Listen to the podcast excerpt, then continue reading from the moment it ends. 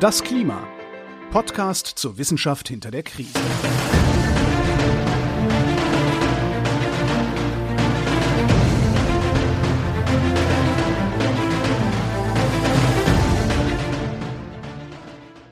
Hier ist das Klima, der Podcast zur Wissenschaft hinter der Krise.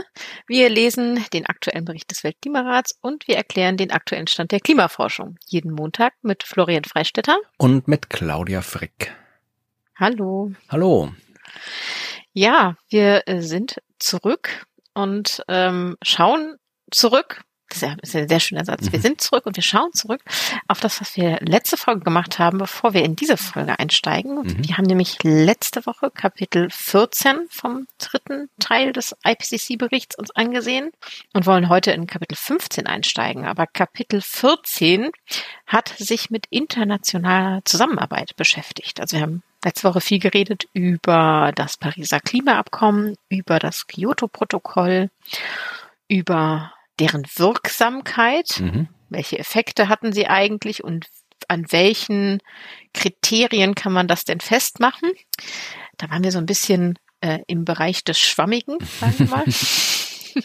und wir haben uns eben damit beschäftigt, wie man ähm, ja, zuordnen kann, welche Effekte diese ähm, verschiedenen Protokolle jeweils hatten. Also welche Verhinderung von Emissionen kann eigentlich welchem Abkommen oder welcher Kooperation zugerechnet werden. Und das ist gerade so eine Forschungsrichtung, die ähm, ja, sich entwickelt und da passiert etwas.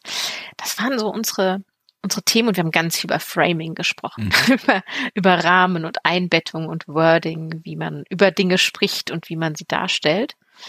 Ich weiß nicht, wie das heute wird. Ich habe so ein bisschen den Eindruck, es wird trockener ja, trockener gar nicht mal so. Es ist durchaus ein sehr, ja, heißes, aktives, wichtiges Thema. Kapitel mhm. 15 äh, trägt den Titel Investment und Finanzen. Das klingt natürlich trocken, aber es Finanzen sind das Kern Thema, ja. wenn man so will, weil, wie wir schon oft genug festgestellt haben, am Ende der diversen Kapitelbesprechungen, dass es immer an Finanzen, immer an Geld fehlt, um die Maßnahmen durchzuführen, die durchgeführt werden müssen. Und äh, die Finanzen stecken ja auch im Zentrum unseres Wirtschaftssystems und unser Wirtschaftssystem mit seinem Drang nach Wachstum ist ja auch äh, grundlegend für die Ursache der Klimakrise, weil wir halt immer mehr Treibhausgase freisetzen, weil die Wirtschaft immer weiter wachsen muss und das liegt auch im Finanzsystem begründet. Das heißt, äh, Finanzen sind gleichzeitig, wenn man es ein bisschen überspitzt sagen möchte, die Ursache und die Lösung für die Krise. Ja, ja. Und insofern ist es durchaus ein absolut relevantes Thema. Äh, das Kapitel hat mich trotzdem ein bisschen fertig gemacht, weil ich halt ja von Finanzen keine Ahnung habe. Also wirklich nicht. Also ich habe in meinem Leben noch kein, ich habe ein Konto auf der Bank, ich hebe ab und zu mhm. Geld ab und dann gebe ich es aus und damit ist es schon wieder fast getan, was so meine Finanztätigkeiten angeht.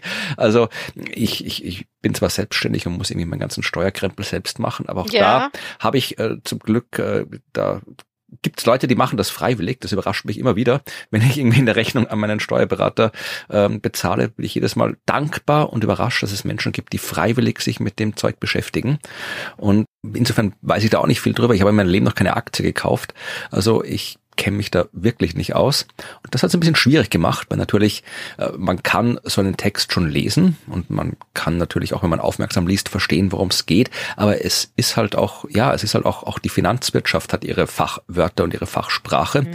Und äh, da steigt man halt dann oder zumindestens ich steige da deutlich schneller aus, als ich es bei naturwissenschaftlichen Texten tue, auch wenn ich mich jetzt zum Beispiel mit Wissenschaften beschäftige, wie, weiß ich nicht, Gletscherforschung oder Meteorologie, wo ich auch kein Experte bin, aber das ist zumindest noch so verwandt mit dem, wo ich Experte bin, dass man das noch halbwegs handeln kann. Und da bei der Finanz, da ist es echt hart geworden. Also das ist vielleicht eins der Themen, vielleicht äh, gemeinsam mit den internationalen Beziehungen, wo wir eventuell, wenn wir hier mit allem durch sind, vielleicht nochmal die ein oder andere Person einladen, um uns das genauer zu erklären. Ja, ja, das wäre, das wäre, also Finanzexpertin. Ja.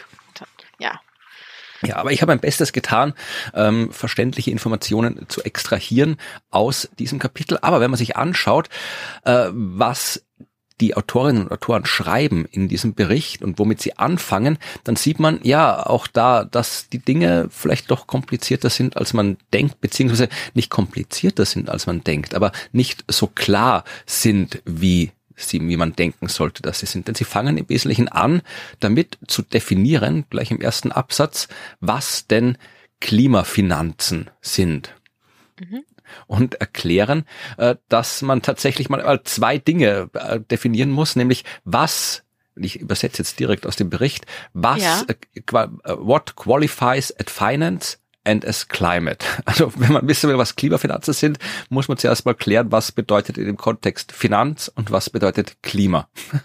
Also äh, das macht das macht Sinn. Also ich weiß auch gar nicht, was Klima ist.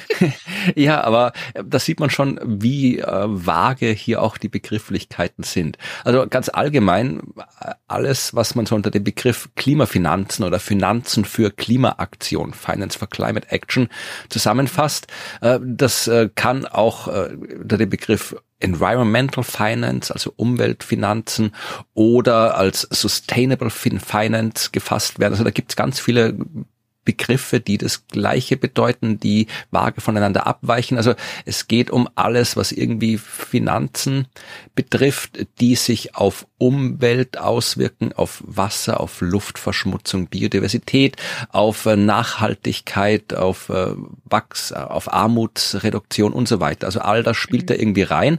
Und jetzt, äh, jetzt im Kontext dieses Kapitels ist Klimafinanz alles, was irgendwie mit Finanzen zu tun hat und wo man sich einen Effekt erwarten kann, der dazu führt, dass entweder Treibhausgase reduziert werden oder dass die Auswirkungen der Klimakrise entsprechend abgemildert werden. Das ist so Klimafinanzen macht es auch nicht wirklich klarer. Ähm, es gibt, ich habe auch mal geschaut, auf der Seite des BMZ, des Bundesministeriums für wirtschaftliche Zusammenarbeit und Entwicklung in Deutschland, äh, eine Seite, die heißt auch Klimafinanzierung. Die ist aber auch nicht wirklich äh, klarer formuliert. Also ich verlinke sie gerne mhm. in den Show Notes. Und ähm, da steht im Wesentlichen auch nur, dass es ja globale Finanzflüsse gibt, die an den Zielen des Pariser Klimaabkommens ausgerichtet äh, werden müssen. Ja, also okay.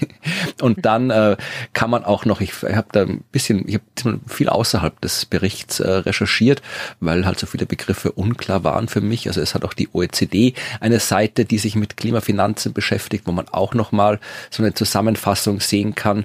Der, die verlinke ich auch nochmal. Die hat auch ein bisschen schönere Grafiken als der IPCC-Bericht. Also äh, wenn ihr das Gefühl habt, dass ich habe, nämlich dass viele Dinge ein bisschen unklar sind, dann schaut gerne mal in die Show Notes, was wir da noch an weiterführenden Informationen euch hinterlegen.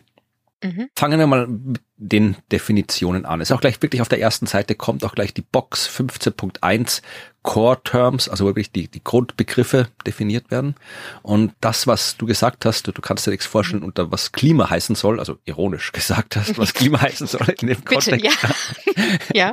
ja. Äh, das äh, schreiben sie auch nochmal hin. Also das, was jetzt in diesem Kontext als Klima ähm, bezeichnet werden soll, das betrifft eben äh, entweder so klimaspezifische Finanzen, wo es nur um Finanzen geht, die wirklich in konkreten Benefits fürs Klima resultieren oder klimaverwandte Finanzen, also Klimaspecific Finance oder Climate Related Finance. Und Climate Related Finance, ja, das ist so, ja, irgendwie Zeug, das dazu abzielt, die ganzen klimaspezifischen Finanzen ein bisschen mehr so im Mainstream zu verankern.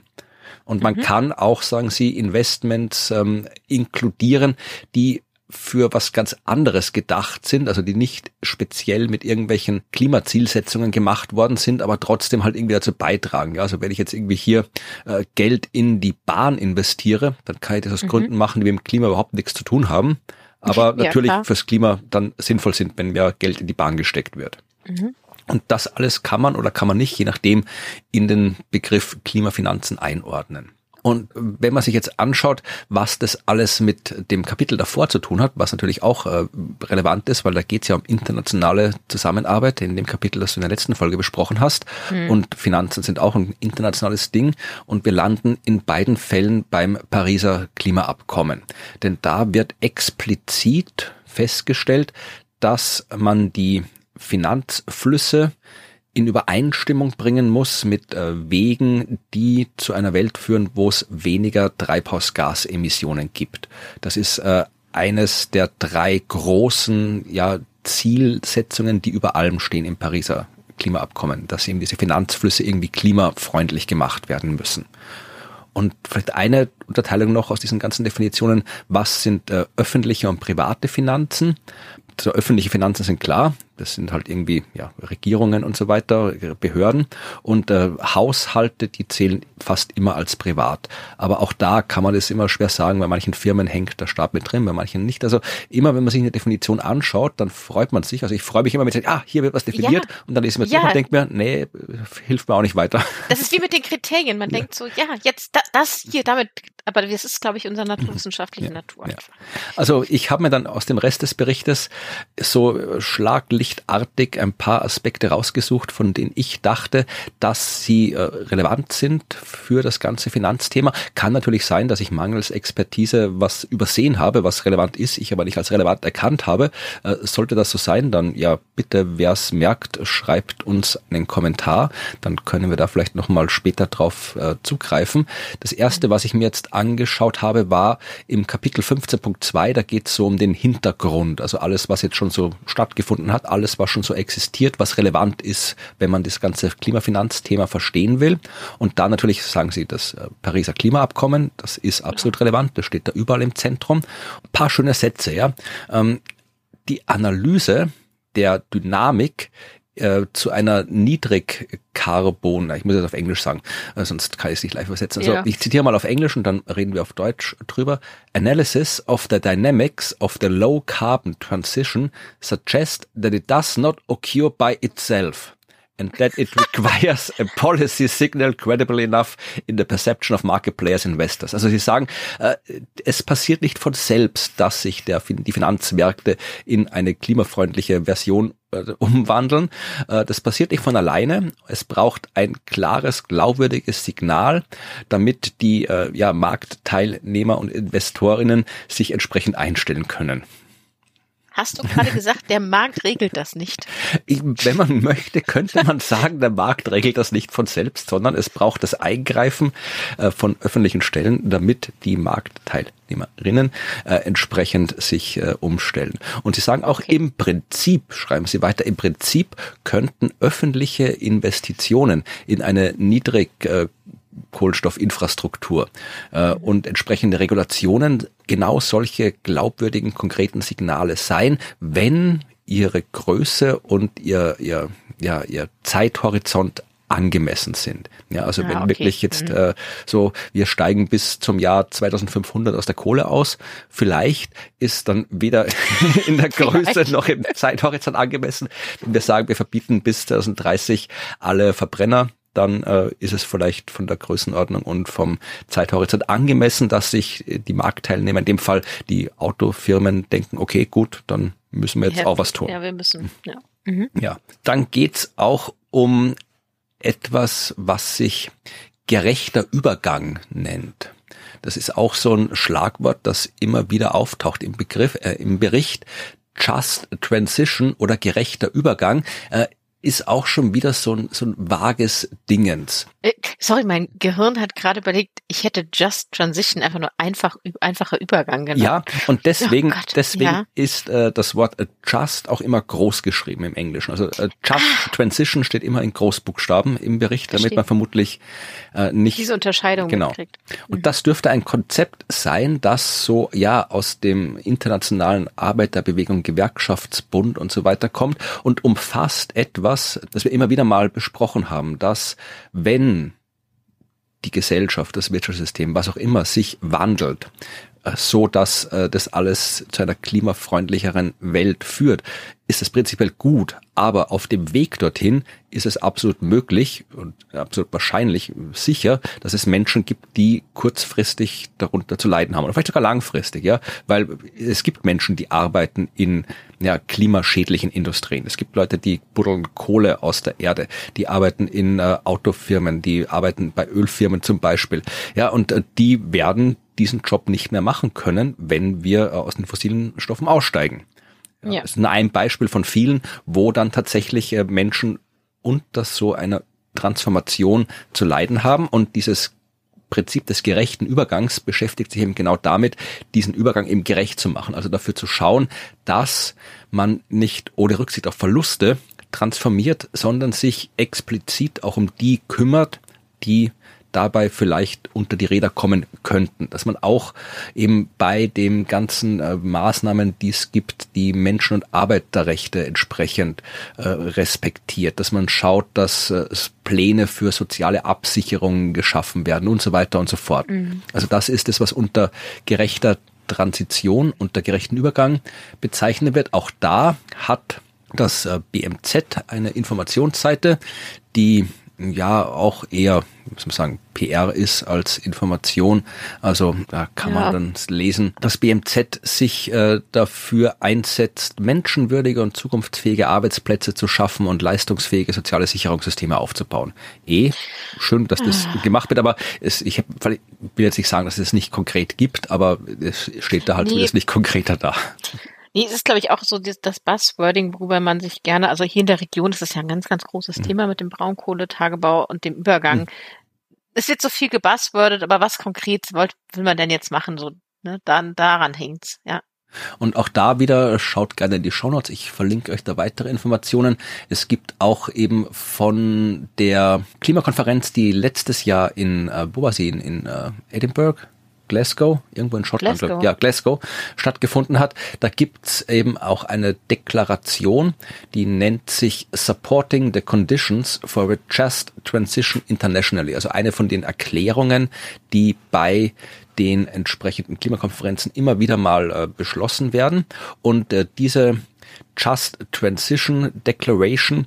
Die ist erstmals, glaube ich, in Paris äh, quasi so vorbereitet worden. Und in Paris hat man gesagt, okay, wir brauchen sowas. Und dann ist sie bei der Klimakonferenz auch unterzeichnet worden in, was ist die wirklich, die COP24 oder was die COP27? Es war auf jeden Fall eine Klimakonferenz. Bei einer der letzten Klimakonferenzen ist die unterzeichnet worden. Und mich irritiert ein bisschen, also die kann man sich da durchlesen, da steht es nochmal alles sehr viel ausführlicher, was äh, ich äh, da gesagt gesagt habe. Also hier die wichtigen Punkte sind zum Beispiel wie äh, Unterstützung für ArbeiterInnen bei dem Übergang zu neuen Jobs, ja, den sozialen Dialog stärken, lokale, inklusive und ja decent Work. Ich weiß nicht, wie man decent Work in dem ähm, vielleicht menschenwürdige Arbeit oder irgendwie sowas äh, entsprechend schaffen, die angemessene, na, ja, angemessene, einfach, äh, angemessene Ersatz. Also es ist ja nicht so, dass du jemanden nehmen kannst und vom Braunkohlebacker in ein IT-Unternehmen setzt. Nee, wahrscheinlich nicht. Aber genau, da steht es nochmal genau drinnen, was da die Kernprinzipien des gerechten Übergangs sind. Und wenn man sich anschaut, wer das unterschrieben hat, also hier jetzt, äh, da stehen tatsächlich vergleichsweise wenige Länder, 53 äh, haben es damals unterschrieben. Jetzt sind es hier, wenn man sich anschaut, wer das unterschrieben hat, das sind ja alles hier UK, Österreich, Belgien, Kanada, Dänemark, die EU, Frankreich, Deutschland, Griechenland, Irland, Italien, Holland, Neuseeland, Norwegen, Polen, Spanien, Schweden, USA. Also mit Ausnahme von USA Neuseeland nichts außerhalb von Norwegen, ah, von Norwegen, außerhalb von Europa, Kanada ist noch dabei. Also es, es irritiert mich, dass äh, bei so einer Deklaration über gerechten Übergang, dass da die Länder, die vielleicht wirklich noch am ärgsten davon betroffen sind von Ungerechtigkeiten, dass die das nicht unterschrieben haben. Das macht mich ein bisschen stutzig. Vielleicht, weil die Menschen, die in der Position sind, das zu unterschreiben, nicht von einem ungerechten Übergang betroffen sind? Spekulation. da weiß ich zu wenig, ob da irgendwie das auch wieder so, so ein Greenwashing-Dingens ist, wo man sagt, wir machen was und mhm. die, die es eigentlich betrifft, sagen, nee, das ist Quatsch, äh, wir unterschreiben das nicht, weil das hilft nichts. Also ähm, da kenne ich mich zu wenig aus. Aber man kann sich gerne mal durchlesen, was es auf jeden Fall gibt. Und damit wir mal wieder was Konkretes, Wissenschaftliches äh, sagen. Es gibt Studien, die 133 Länder untersucht haben. Also es gibt Studien aus 133 Ländern, die zwischen 2001 und 2018 untersucht wurden. Und die haben tatsächlich gezeigt, wenig überraschend, aber trotzdem gezeigt, dass wenn irgendwo ja Schocks auftreten, ja sowas wie zum Beispiel die Corona-Pandemie. Das wäre quasi so ein Beispiel für einen schnell ablaufenden Schock, aber die Klimakrise wäre ein Beispiel für einen langsam ablaufenden Schock, der so Wirtschafts- und Finanzsysteme betrifft, dass die erstens äh, die Ungleichheit verstärken und zweitens, äh, dass sie soziale Unruhen fördern, den äh, Migrationsdruck fördern, insbesondere dann, wenn die Ungleichheit schon groß ist zu Beginn. Mhm. Mhm. Ja, also ja. Dort, wo schon der Unterschied zwischen Arm und Reich sehr groß ist, da trifft dann sowas noch viel härter rein und sorgt noch für viel mehr Ungerechtigkeit. Das heißt, das sind alles Dinge, die man berücksichtigen muss, wenn man dran geht, das Finanz- und das Wirtschaftssystem irgendwie umzubauen oder da irgendwelche Maßnahmen zu setzen, muss man sich darüber im Klaren sein, dass das Auswirkungen hat und dass die Auswirkungen umso größer sind, je ungleicher die Gesellschaften sind und muss dann umso mehr auf soziale Absicherungen und entsprechend ähnliche Maßnahmen schauen. Mhm. Ah, okay, das heißt, diese Distributive äh, Sache, die wir auch in der letzten Folge hatten, sind da ein wichtiger Punkt. Okay. Ja, äh, was auch ein Punkt ist, der da erwähnt wird, sind diese Geschichten oder ist diese Geschichte mit den 100 Milliarden Dollar pro Jahr, die mhm versprochen wurden, den äh, ärmeren Ländern, den am stärkst betroffenen Ländern durch die Klimakrise. Das ist ja auch schon ein Ding, das, ich weiß jetzt nicht wann es das erste Mal äh, versprochen wurde, dass das gemacht wird. Jetzt äh, bei der Klimakonferenz in Ägypten hat man das zumindest fix gesagt, es wird diesen Fonds geben, aber äh, es wurde nicht fix gesagt, wer wann was, wie, wie viel einzahlen muss. Also diese 100 Milliarden Dollar, die mal festgesetzt worden sind, ich glaube im Kopenhagen das ist schon länger her, die Klimakonferenz in Kopenhagen. Äh, und seitdem hat sich da nicht viel getan, aber auch da wird viel drüber gesprochen und erklärt, dass das Prinzip eine gute Sache ist, eine wichtige Sache ist. Und wir schauen dann später nochmal, äh, was daraus geworden ist im Detail. Aber auch hier wird ähm, tatsächlich erwähnt im Kontext dieser gerechten Transition, dass es eine wichtige, einer der beiden wichtigen äh, Prioritäten ist, dass man die Umsetzung dieses Fonds beschleunigt. Ja, klar. Erstens dafür sorgen, dass die sozialen äh, Auswirkungen von was für auch immer Umbauten im Finanzsystem abgesichert werden und dass eben die Beschleunigung dieses äh, Klimafolgenfinanzierungsfonds, äh, dass das ja. beschleunigt wird. Ja, und äh, am Ende schreiben sie noch dieses Abschnitts wieder wissenschaftliche Studien, dass es wirklich äh, ja, substanzielle Belege dafür gibt, dass ein nachhaltigeres äh, Klima, ein, ein, ein Weg hin zu einem nachhaltigeren Klima mehr Jobs produzieren würde als vorher. Es wäre für den Arbeitsmarkt deutlich besser, wenn man sich auf einem Weg hin zu einem, zu einem nachhaltigeren Klimawirtschaft bewegt, als wenn man es mit allen möglichen anderen alternativen Szenarien vergleicht. Also wenn irgendwo behauptet wird, hier äh, wird Klimaschutz können wir uns nicht leisten, das ist schlecht für die Wirtschaft. Vielleicht mhm. kurzfristig, ja, aber wenn man es länger betrachtet, egal welches andere Szenario man betrachtet, am Ende steigt die Wirtschaft und der Arbeitsmarkt immer besser aus, wenn man äh, da nachhaltig für sich ums Klima kümmert. Das ist wieder vielleicht so eine Frage von dem Zeithorizont, auf den man guckt. Also kurzfristig verliert man Arbeitsplätze, aber langfristig, wenn man eben mehr auf Erneuerbare setzt, dann gewinnt man mehr, als dass man verliert. Genau. So ungefähr okay. ist das zu verstehen. Und jetzt schauen wir uns mal eine Abbildung an. Es waren relativ wenig Abbildungen in dem Kapitel und wir schauen uns nicht alle an, aber eine so ein bisschen zur Einstimmung, das ist die Abbildung 15.3 und da sind die globalen Klimafinanzflüsse der letzten Jahre gezeigt. Und Abbildung 15.3 ist eine, die auch ganz zu Beginn des Berichts auftaucht, da wo nämlich die Korrekturen stehen. Das heißt, es gibt die Abbildung 15.3 in zwei Versionen. Versionen. Einmal in der Version, wie sie auf Seite 35 im Bericht auftaucht, also im Fließtext und einmal in der korrigierten Version. Und wir schauen uns dann doch die korrigierte an, nicht weil die Zahlen da so dramatisch unterschiedlich sind, aber die äh, schaut dann doch, also die, die haben dann nochmal das ganze Layout komplett geändert und ich weiß ja, nicht, farblich, ja. ja, weiß nicht, warum sie das genau getan haben. Äh, ich hätte jetzt da keinen, keinen großen Unterschied gesehen, aber wenn sie schon gemacht haben, dann schauen wir uns die korrigierte Version an mit den unterschlängelten ähm, Rechtschreibkorrekturen, ja. aber nur bei einem. Warum ja. ist das nur bei einem? Nee, ich weiß es nicht. Das ist auch die Tabelle 15.1, die gehört da gar nicht dazu. Ach so, aber der, oben drüber steht doch Ja, ja. Okay, es ich ist alles sehr, sehr schlecht formatiert. Aber ähm, diese Abbildung, wir, wir wollen die auch nicht im Detail jetzt äh, betrachten. Die ist sehr, sehr umfangreich, sondern nur, dass man so ein Gefühl bekommt für die Finanzflüsse. Wir sehen da zweimal ein Set von Balkendiagrammen. Einmal den totalen Finanzfluss, alles was so unter Klimafinanzen zusammengefasst werden kann, zwischen 2014 und 2020 äh, aufgeteilt nach Art der Wirtschaft und aufgeteilt heißt, dass es hier eben in entwickelte Länder, in sich entwickelnde Länder und in die am wenigsten entwickelten Länder aufgeteilt haben. Und wenn man sich das anschaut, die Skala, die Y-Achse geht bis 700 und die Einheiten sind ähm, Milliarden US-Dollar. Ja, also wir haben so einen Fluss an, an Finanzen, der so sich um 2020 so bei um die 600, bisschen über 600, 650 Milliarden US-Dollar bewegt. Ja, und ist leicht gestiegen von 2014 an, da waren wir so knapp unter 400, jetzt sind wir so auf 600. Und wenn man sich anschaut, äh, der überwiegende Teil dieser Finanzflüsse, der findet in den sich entwickelten Ländern statt. Okay. Ja, die haben den größten Anteil am Balken. Die entwickelten Länder, die haben keinen dramatisch kleineren Balken und ja, die am wenigsten entwickelten Länder, die haben fast gar nichts von den Finanzflüssen. Ich sehe es, ja. Hm. Ähm, wie gesagt, wir müssen es nicht analysieren. Ich wollte nur sagen, dass man eine Größenordnung gibt, was, was ist denn da an Geld unterwegs? Also wir sind da so im hunderte Milliarden Dollar Bereich.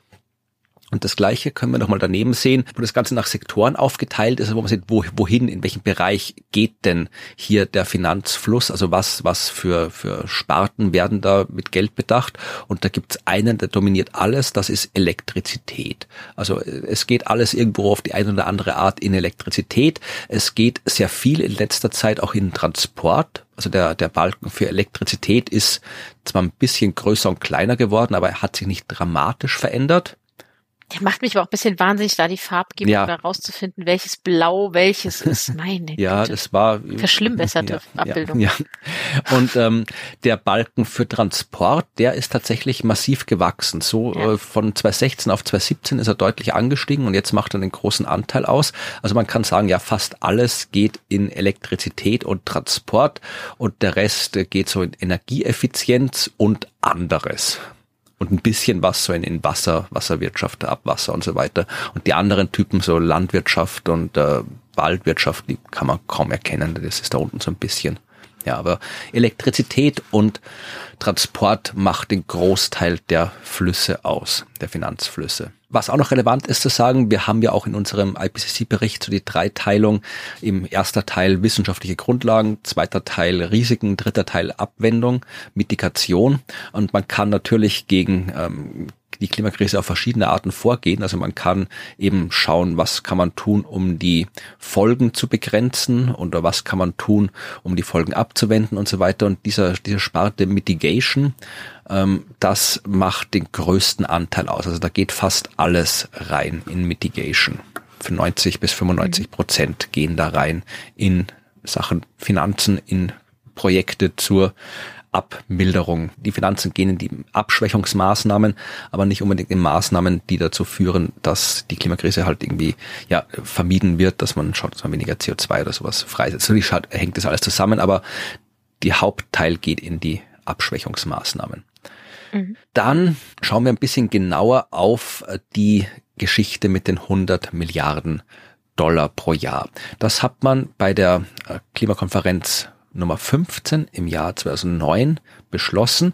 Da wurde beschlossen, dass man einerseits im Kontext von ja nützlichen Abschwächungsmaßnahmen und äh, Transparenzmaßnahmen sollten die entwickelten Länder sich dazu verpflichten, zu dem Ziel verpflichten, jedes Jahr 100 Milliarden Dollar aufzustellen, eben bis 2020, da soll es losgehen, um mit diesem Geld eben die Bedürfnisse der sich entwickelnden Länder ja äh, zu unterstützen. Also die sich entwickelten Länder, die erstens wirtschaftlich noch nicht so stark sind, weil sie sich eben im Vergleich zu den entwickelten Ländern erst entwickeln. Das ist auch eine komische, komische Notation, dieses die entwickelten Länder und die sich entwickelten Länder.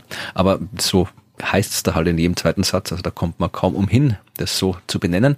Also diese sich entwickelnden Länder sind ja auch meistens die Länder, die historisch wenig äh, für die Klimakrise können, die wenig emittiert haben, die auch jetzt deutlich weniger emittieren als die anderen, aber trotzdem aus äh, diversen anderen Gründen die Länder sind, die am meisten darunter zu leiden haben. Also das ist auch wieder so ein Aspekt, haben wir schon festgestellt, des gerechten Übergangs, dass man mhm. eben dafür sorgt, dass die, die erstens hauptsächlich verantwortlich sind dafür und zweitens auch deutlich mehr Geld haben als die anderen, mit ihrem Geld dafür sorgen, dass die Folgen für die, die nichts dafür können, nicht so schlimm werden. Und deswegen das Ziel, 100 Milliarden Dollar pro Jahr aufzustellen. So, was ist da rausgekommen? Ähm, da gibt es eine eigene Infobox, 15.4. Da hat die OECD das analysiert und auch da kann man, je nachdem, wer es wie analysiert und was man inkludiert und was nicht, äh, kommt man zu unterschiedlichen Ergebnissen. Aber äh, auf jeden Fall stellt man fest, äh, es sind keine 100 Dollar erreicht. 100 100 Dollar schon, 100 Milliarden Dollar sind nicht erreicht. Also 100 Dollar haben sie zusammenbekommen, bisschen mehr sogar. Ähm, also je nachdem, wie man es jetzt mittelt, kommt man so auf irgendwas zwischen 32 Prozent und 44 Prozent von dem hätte man, äh, hat man bekommen, von dem, was man mhm. bekommen sollte. Also bei Weitem noch nicht das, was rauskommen sollte. Und ob sich das ändert, wird sich zeigen. Es hat jetzt bei der letzten Klimakonferenz eben den Beschluss gegeben, diesen Fonds offiziell zu machen. Aber die Details, wer einzahlt und was passiert, wenn man nicht einzahlt und so weiter, sind immer noch nicht fix. Und wie es auch rausfließt, also wer ist wie berechtigt, wie viel und so. Genau, das ist alles noch nicht klar. Schauen wir auf die fossilen Brennstoffe, alles was mit der fossilen Industrie zu tun hat. Ähm, da steckt ja auch viel Geld drinnen und auch wieder das eine Feststellung aus dem Pariser Klimaabkommen, da sollte weniger Geld drin stecken in Zukunft. Ja, und ja. jetzt hat sich die internationale Energiebehörde IEA angeschaut, sogenannte äh, Net Zero Szenarios, also was bis 2050 passieren sollte, damit wir 2050 eben netto Null erreichen bei den Emissionen. Und äh, die sagen, dann müssten wir auf jeden Fall mal in diesem Szenario ähm, den Verkauf von äh, Autos, PKWs, die Verbrenner haben, bis 2035 stoppen. Ja, das muss passieren. Es muss ein schneller und kontinuierlicher Rückgang bei der Kohleproduktion stattfinden, minus 90 Prozent ja, minus 90 Prozent mhm. äh, bis 2050. Und das darf nicht irgendwie alles erst 2049 angehalten werden. Das muss wirklich die minus 90 Prozent, das muss kontinuierlich passieren. Äh, bei Öl müssen es minus 75 Prozent sein, beim Erdgas minus 55 Prozent sein. Also da muss es wirklich eine dramatische, einen dramatischen Rückgang geben bei der Förderung und beim Verbrauch. Und ähm, ja, äh, bei allen Kohle und Öl betriebenen Kraftwerken. Kraftwerken, die müssen bis 2040 weg sein. Das ist das, was die IEA, die Internationale Energiebehörde, sagt, was so passieren muss bis 2050, damit wir entsprechend äh, CO2-neutral werden. Und das beinhaltet, dass natürlich im gleichen schnellen Maßstab auch die Investments, die Investitionen, die finanziellen Investitionen in neue fossile Produkte runtergefahren werden müssen. Ja. Weil sonst funktioniert das nicht. Und das hilft allein auch noch nicht, sondern du musst wieder im entsprechend gleichen Maßstab die Finanzierung für Arten von Energie und Infrastruktur hochfahren, die zu eben einem, einem Übergang zu einem klimafreundlichen Weg führen. Also das muss alles, das Finanzsystem muss sich da quasi einmal komplett um sich selbst drehen Nee, das macht keinen Sinn. Sich um sich selbst drehen, es muss sich einmal halb drehen quasi. Also du weißt, was ich meine. Irgendwie. Ja, es muss einmal, einmal, einmal umdrehen. genau, einmal umdrehen, so was ich bitte. Und dann könnte das was sein. Ja, also wenn man das jetzt zusammenfasst, brauchen wir ungefähr so, ja, eins, eins, eineinhalb bis zwei Billionen Dollar pro Jahr, damit wir dahin kommen. Wenn man sich jetzt nur den Energiesektor betrachtet, ja, dann gibt's da pro Jahr Investitionen von ungefähr 120 Milliarden Dollar, was äh, deutlich über dem Level liegt, der noch unter Anführungszeichen erlaubt wäre, wenn man die entsprechenden Klimaziele von Paris und Netto-Null-Szenarien erreichen will. Und äh, es wird auch nicht weniger, ja. Also wenn man sich jetzt anschaut, was in Öl drinnen steckt und in Kohle, dann sind wir da bei 56 Milliarden Dollar im Öl, 100 Milliarden Dollar in Kohle. Also das ist alles viel zu viel. Wenn man es jetzt jetzt einmal plakativ zusammenfassen möchte, was der Bericht auch tut, dann führt das dazu, dass wenn man alle fossilen Investments zusammenfasst, dann sind die größer, als wenn man die kompletten Klimafinanzen weltweit zusammenfasst. Ach, oh. Also alles, was so okay. an Geld in fossile äh, Investments fließt oder in fossilen Stoffen steckt, ist mehr als in allen Klimafinanzflüssen gemeinsam. Also diese Grafik 15.3, die wir uns angeschaut haben, diese paar hundert äh, Milliarden Dollar, die da quasi in den Klimafinanzen stecken insgesamt, das ist weniger als das, was im fossilen Sektor steckt. Oh, wow. Okay, das, okay. Sorry, das ist ein bisschen deprimierend. Ja, und äh, Sie schreiben auch gleich, was eben da der Grund dafür ist. Also zumindest da, wo es dokumentiert ist, ist ja nicht alles dokumentiert. Aber im Wesentlichen liegt es daran, dass Behörden, Länder, Regierungen immer noch direkt und indirekt die fossile Brennstoffproduktion und den Verbrauch fördert. Also nicht einfach nicht verbietet, sondern auch noch fördert. Also da wird ja sehr viel Geld auch noch reingesteckt. Ja. Und das ist einer der, der Hauptgründe, warum das so ist. Ja, es wird immer noch reingebuttert. Hm. Ja. Und äh, es ist, es äh, steigt sogar noch, ja. Also äh, diese diese Förderungen für fossile Brennstoffe, äh, die steigen. Also zumindestens von ähm, im Vergleich zu 2016, von 2016 auf 2017, da gab es Zahlen, ist äh, ist um fünf Prozent gestiegen.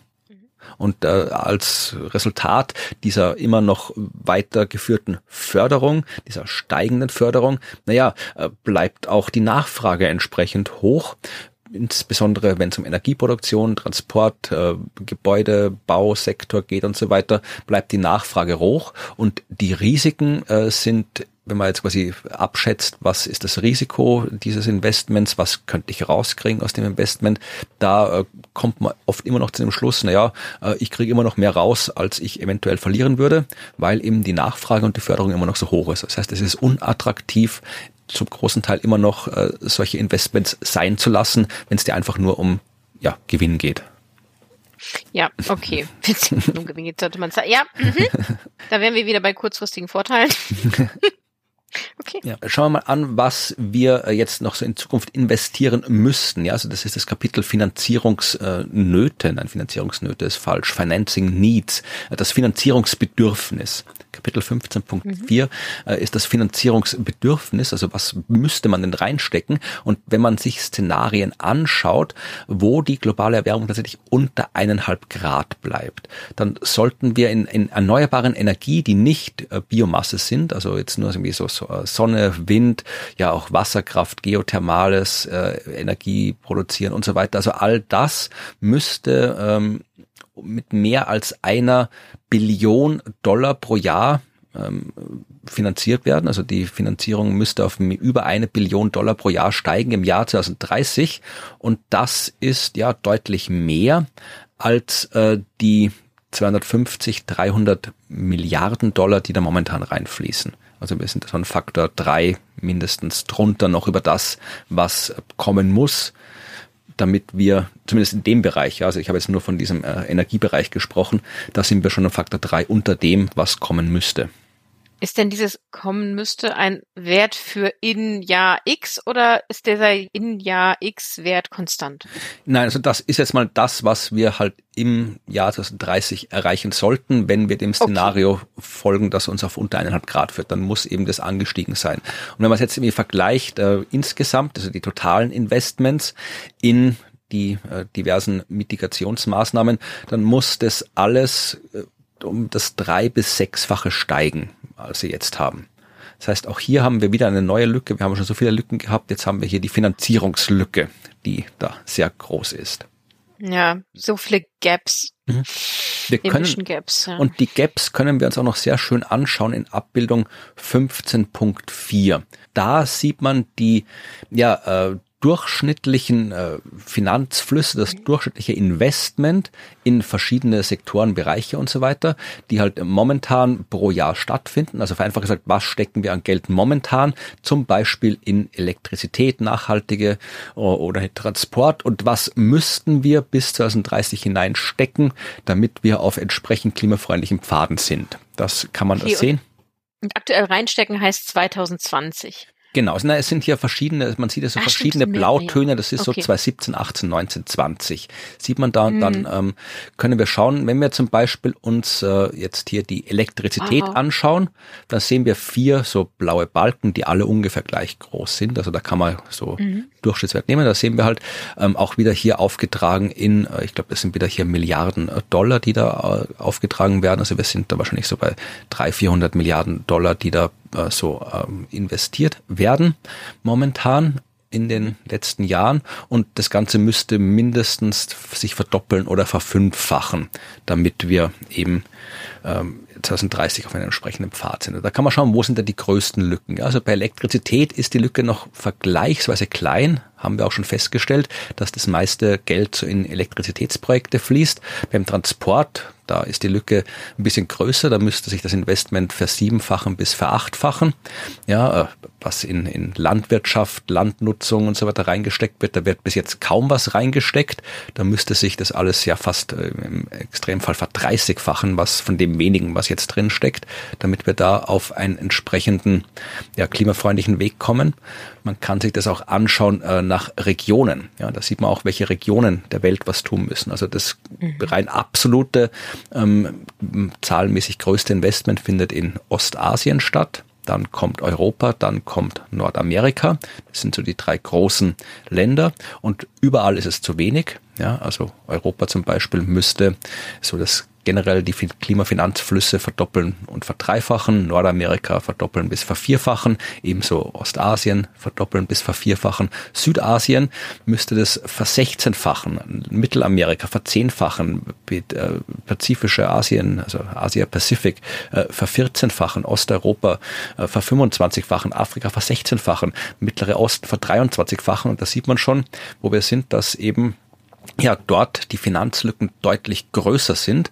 Äh, vermutlich einerseits, weil man generell schon wenig gemacht hat, andererseits, wenn man vielleicht auch das Geld nicht hat, um die Lücken zu schließen, womit wir wieder bei dem Thema sind, dass da entsprechend was gemacht werden muss. Das sieht man auch noch oben, wenn man sich da nochmal die, die mittleren Teil anschaut, die Ja. sich entwickelten Länder im Vergleich zu den entwickelten Ländern. So grob gesehen sind da die, die, die Finanzflüsse, die bisher stattgefunden haben, ungefähr gleich. Schon ein bisschen ein Unterschied, aber ungefähr gleich. Aber die Finanzlücke bei den sich entwickelten Ländern ist deutlich größer als bei den entwickelten Ländern. Ja, das stimmt. Allerdings ist da dann auch wieder die Frage, wer dafür zahlt. Ja, genau. Und das ist wieder das, was man sich dann, was sich die Leute aus dem letzten Kapitel internationale Beziehungen aus, ja. aushandeln müssen. Ja, ähm, und Sie erwähnen hier auch extra nochmal äh, die entsprechenden Länder. Also Sie sagen, gesagt, Ostasien, Eastern Asia. Also eigentlich kann man in diesen Berichten, da wo Eastern Asia steht, fast immer China hinschreiben. Weil, ähm, schreiben Sie auch im Bericht, äh, die Finanzflüsse in, in der Region des IPCC, die Eastern Asia, Ostasien genannt, werden, werden im Wesentlichen von China dominiert. Fast 95 Prozent davon macht China aus. Und insbesondere, sagen Sie, muss man sich mit Afrika beschäftigen. Ja, weil äh, der Kontinent momentan so gut wie nicht, oder sehr, sehr wenig zu den globalen Emissionen beiträgt, aber trotzdem, weil da die Länder ja auch sich weiterentwickeln und weiterentwickeln wollen, äh, der Energie, die Energienachfrage steigt und man ja jetzt das Problem hat, dass man einerseits ein sehr großes Potenzial dort hat, erneuerbare Energien hinzustellen, aber eben auch das ja dem gegenüber die äh, Gefahr steht, dass man sich da jetzt äh, für die Zukunft festlegt auf fossile Brennstoffe, wenn die entsprechenden Investitionen nicht Ja. gemacht werden, weil dann stellt man halt einfach noch ein Kohlekraftwerk hin und holt sich irgendwo, keine Ahnung, irgendwo aus China billige Kohle oder wo auch immer billige Kohle zu haben ist.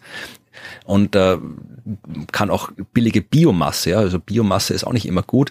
Wenn man zum Beispiel jetzt hier, es schreiben sie extra Cheap Biomass macht, indem man einfach jetzt zum Beispiel ja Wälder dort umholzt, um dort Kohle und äh, Holz zu verfeuern. Das ist quasi Biomasse, die man vielleicht nicht äh, entsprechend nutzen sollte.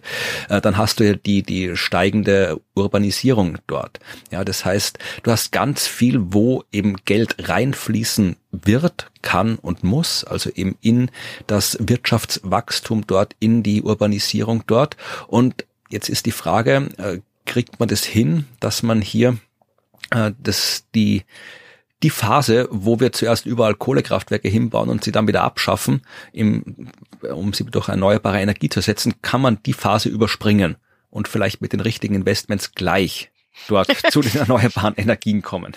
War das nicht dieses Leapfrogging, genau, von das, dem wir es hatten? Genau, das wird ja auch nochmal expliziter Wert erwähnt. Investoren und die Leute, die Politik machen, müssen dieses große Leapfrog-Potenzial erkennen, schreiben sie dort. Also das muss erkannt ah. werden, weil ansonsten landest du beim Risiko des äh, Carbon-Logins, ja, weil wenn du da mal irgendwie die Kraftwerke hingebaut hast, dann stehen sie auch dort. Und die laufen lange. Ja, genau.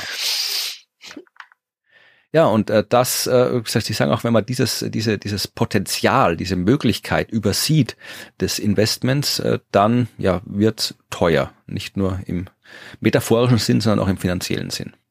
Dann schauen wir uns eine äh, Abbildung noch an, aber nur zur Abschreckung. Die ist im nur zur Abschreckung. Oh, okay. Ja, die ist im Kapitel 15.6. Da geht es um alles, was die Ausrichtung, die klimafreundliche Ausrichtung der finanziellen Flüsse beschleunigen könnte. Und mhm. das dieses Kapitel 15.6 hat äh, noch einen eigenen visuellen Abstract bekommen, also eine visuelle Zusammenfassung dessen, was im Kapitel äh, passiert. Man kann sich das auf Seite 46 anschauen, Seite 58 im PDF. Man kann es aber auch lassen, weil ich finde, das hilft genau gar nichts, was da steht. Ja, also wer auch immer gedacht hätte, diese visuelle äh, Hilfe wäre eine echte Hilfe, ja, ich, man kann sich's anschauen. Es geht halt darum, irgendwelche, irgendwelche finanziellen Flüsse und äh, Enabler und Follower und irgendwer macht irgendwas. Ja, also es ist, äh, finde ich, wieder ein schönes Beispiel für das Album äh, Grafiken, die man besser nicht hätte machen sollen. Ich starre und starre und verstehe es nicht. Ja, habe ich auch lang genug gemacht und da habe ich gedacht, nee, dann schimpfe ich nur drüber und erzähle nichts von dem Graf. Finde find ich gut. Ich finde das gut, wenn wir uns auch mal gemeinsam solche Abbildungen angucken und sich uns fragen, warum die Pfeile da so kurz sind und so lang und was soll. Ja, vermutlich haben viele Leute drüber nachgedacht und wahrscheinlich, wenn wir auch lange drüber nachdenken, dann sehen wir auch was drauf, aber ja, ja ist wahrscheinlich so eine, wirklich so eine Abbildung. Weißt du, wenn man lange drauf starrt, ergibt es total Sinn. Eh, aber ich kann auch ja. einfach mir anschauen, das Inhaltsverzeichnis, dann sehe ich auch, äh, was in dem Kapitel ja. steht, weil das soll ja eine Hilfe sein, äh, dieser, dieser ja. Visual Abstract. Das soll ja etwas veranschaulichen, was im Text nicht veranschaulichbar ist. Und ja, wenn man da irgendwie länger draufschauen muss, als ich brauche, um das Kapitel zu lesen, dann kann ich mir den, den Abstract, den visuellen auch sparen. Ja. Ja. Und ja. das tun wir jetzt auch und schauen uns jetzt das an, was äh, ja immer deutlicher sichtbar wird, aber trotzdem immer noch so ein bisschen von manchen Lobbyisten äh, nicht so gerne gesagt wird, dass nämlich nicht so sehr der Klimaschutz ein wirtschaftlich und finanzielles Risiko ist, sondern die Klimakrise ein finanzielles Risiko ja, ist. Ja, das Framing ein wenig ändern. Genau. Und da äh, werden hier einige Dinge aufgezählt und erklärt und mit Zahlen untermauert, nämlich äh, was ist denn jetzt alles im Detail ein Risiko, ein finanzielles Risiko am Klimawandel? Und äh, ja, schreiben Sie auch, das ist eine eine bemerkenswerte Entwicklung seit dem letzten Klimabericht, dass eben die Klimakrise explizit auch von den diversen ja, Akteuren am Finanzmarkt, ja, also den Financial Supervisors, was immer das auch für Leute sein mögen, also keine Ahnung, für irgendwelche Fondsmanager oder Bankdirektorinnen, ich weiß es nicht. Also äh, die Leute, die halt da die Finanzströme irgendwie äh, unter ihrer Kontrolle haben, das klingt jetzt so verschwörungstheoretisch. Also äh, die, die Leute, die halt einfach irgendwie ja, mit den Finanzen zu haben, die erkennen immer mehr, dass die Klimakrise eben tatsächlich ein Risiko ist, weil vorher, schreiben sie, ist Engagement mhm. des Finanzsystems in Sachen Klimawandel ist eher immer so unter einem ethischen äh, Blickwinkel geframed worden. Also wir tun es halt für die Umwelt, fürs, weil wir gut sein wollen, aber nicht, äh, wir tun es, weil wir ansonsten unser Geld verlieren. Also das finanzielle Risiko wird jetzt erst in den letzten Jahren so richtig mhm. erkannt. Ja, ja, und für manche muss man es so framen. Ja. Und jetzt äh, wird es genau erklärt, also ein bisschen aufgeschlüsselt, was für Risiken gibt es. Und im Wesentlichen sind es zwei Hauptrisiken, nämlich erstens mal das rein physikalische Risiko. Das heißt, du hast einen Wirbelsturm und der macht dir irgendwie ein Ding kaputt ja, oder macht halt irgendwas kaputt oder steigender Meeresspiegel. Also all das, was wir in den letzten Kapiteln, vor allem im zweiten Teil, so ausführlich behandelt haben. Ja, da gibt's tatsächlich sehr, sehr viel. Und wenn wir uns äh, das in entsprechenden Studien anschauen, ähm, dann haben wir äh, so 1,8 Prozent von allem, was da so an Assets, und ich kann dir nicht genau sagen, wie man Assets jetzt äh, vernünftig äh, ersetzt, was Assets sind, also alles, was so an Geld irgendwo in irgendwas steckt. ja, ich dachte gerade an die Definition der Informatik. Ich Ja, bin, ja. ja, okay. Aber da, wenn wir jetzt einfach so äh, den äh, Business as usual Pass gehen, also wenn wir einfach so weitermachen wie bisher, naja, dann äh, haben wir so zwei Prozent der aktuellen Assets sind dann unter Risiko, aber das wird tatsächlich äh, deutlich äh, schlimmer werden im Laufe der Zeit, weil äh, die Frequenzen natürlich sich erhöhen. Zum Beispiel auch die Klimakrise erhöht die Häufigkeit von Bankenkrisen. Ja, und die Zahl der, der Banken, die Uh, zahlungsunfähig werden, die könnte ja sich verdoppeln in Zukunft bei Business as usual. Nicht jetzt, weil der, der Wirbelsturm die Banken äh, umpustet oder sowas, aber weil, Nee. ja, das haben wir auch schon gehabt, also es gibt irgendwo Schäden, es gibt irgendwo Leute, die dann irgendwie finanzielle Firmen, die finanzielle Schwierigkeiten bekommen durch irgendwelche Klimakrisen, äh, Auswirkungen, das setzt sich über die Finanzflüsse fort, äh, über andere Investoren, Banken und so weiter. Also diese ganzen Finanzflüsse, die wir auch schon mal besprochen haben, kurz in, ich glaube im Kapitel über Europa war das, Ja, genau, Hm. genau. diese Feedback-Mechanismen, äh, die führen eben zur Verdoppelung der Bankenkrisen, wenn wir so weitermachen wie bisher. Das sollte ähm, dann auch denen klar sein. Ach, das sollte eigentlich schon längst klar sein. Wenn man sich jetzt wirklich das im Detail anschaut, also die ganzen äh, Verluste, die sich fortsetzen durch die finanziellen Netzwerke, dann äh, schätzt man äh, momentan, wie gesagt, weiter so bei, bei Business as usual, einen jährlichen Verlust des äh, GDP, das ist äh, das Gross Domestic Product, dieses globale GDP, das Bruttoinlandsprodukt, ja, aber Inlandsprodukt gibt's ja nicht, also ja, also Brutto die Weltwirtschaft. Die Weltwirtschaft verliert um die sieben Prozent äh, bis ins Jahr äh, 2080, äh, wenn wir nichts tun. Und wenn wir was tun, dann sind es nur ein Prozent. Anders ausgedrückt, wenn wir einfach so weitermachen, dann wird sich die, die werden sich die Verluste verzehnfachen im Vergleich zu, wenn wir was tun, dann bleibt ungefähr gleich. Ja, Versicherungen. Versicherungen haben es auch schwer in Oh, Zukunft, stimmt. weil Ja, die müssen ja, allem, die, ja. genau, die müssen zahlen für das. Und auch da sieht man schon, die haben jetzt schon einen signifikanten Anstieg ähm, an äh, Zahlungen für diverse Katastrophen in den letzten Jahren. Und äh, dieser Trend äh, wird sich so fortsetzen, sagen sie. Vor allem, dass äh, die indirekten Kosten von Klima Wandelereignissen, ja vor allem Überflutungen. Die indirekten Kosten, die können 50 Prozent der totalen Kosten ausmachen und die indirekten Kosten, die sind äh, meistens nicht durch Versicherungen abgedeckt. Ja, also nicht jetzt, äh, wenn jetzt, äh, keine Ahnung, du dein Haus versichert hast und dein Ja. Haus äh, wird dann entsprechend überflutet, dann äh, ist es vielleicht durch die Versicherung abgedeckt. Aber wenn du jetzt dann, keine Ahnung, weil du jetzt irgendwie ein halbes Jahr oder ein Jahr woanders wohnen musst, weil du nicht mehr in dein Haus wohnen kannst, dann verlierst du vielleicht deinen Job auch oder so. Ja, und das ist dann vielleicht nicht mehr durch die Versicherung abgedeckt. Ach, okay. Jetzt, Mhm. äh, jetzt verstehe ich Ja. das. Also das sind Folgen nicht direkt Mhm. zu dem Zeitpunkt Mhm. von dem einen, Ja. Äh, der einen Ursache, sondern was sich danach so rumherum Ja, schlängelt. also halt indirekten Okay. Kosten. Die können halt die Hälfte ausmachen von dem und das ist dann oft nicht mehr versichert. Und äh, das, Nee, weil eben auch die Versicherungskosten ansteigen, naja, ist es halt immer schwieriger, wenn du äh, dich versichern lassen willst. Du findest dann Ja, niemanden. Genau, jemand versichert dich mehr in, in der Region hier über Mhm. Ja. für, Hochwasser oder Genau. ähnliches. Und das, das- ist aber nicht so, ja. Das schreiben sie, das ist zum Beispiel schon, äh, sieht man schon in Kalifornien. Ja, Überflutungen, Mhm. Waldbrände, da ist es schon schwierig, jemanden finden, der dich versichert. Okay. Ja, das So. heißt, du trägst das Risiko alleine. Genau. Und da, womit wir wieder beim gerechten Übergang sind, ja, weil das ist ja auch nicht gut.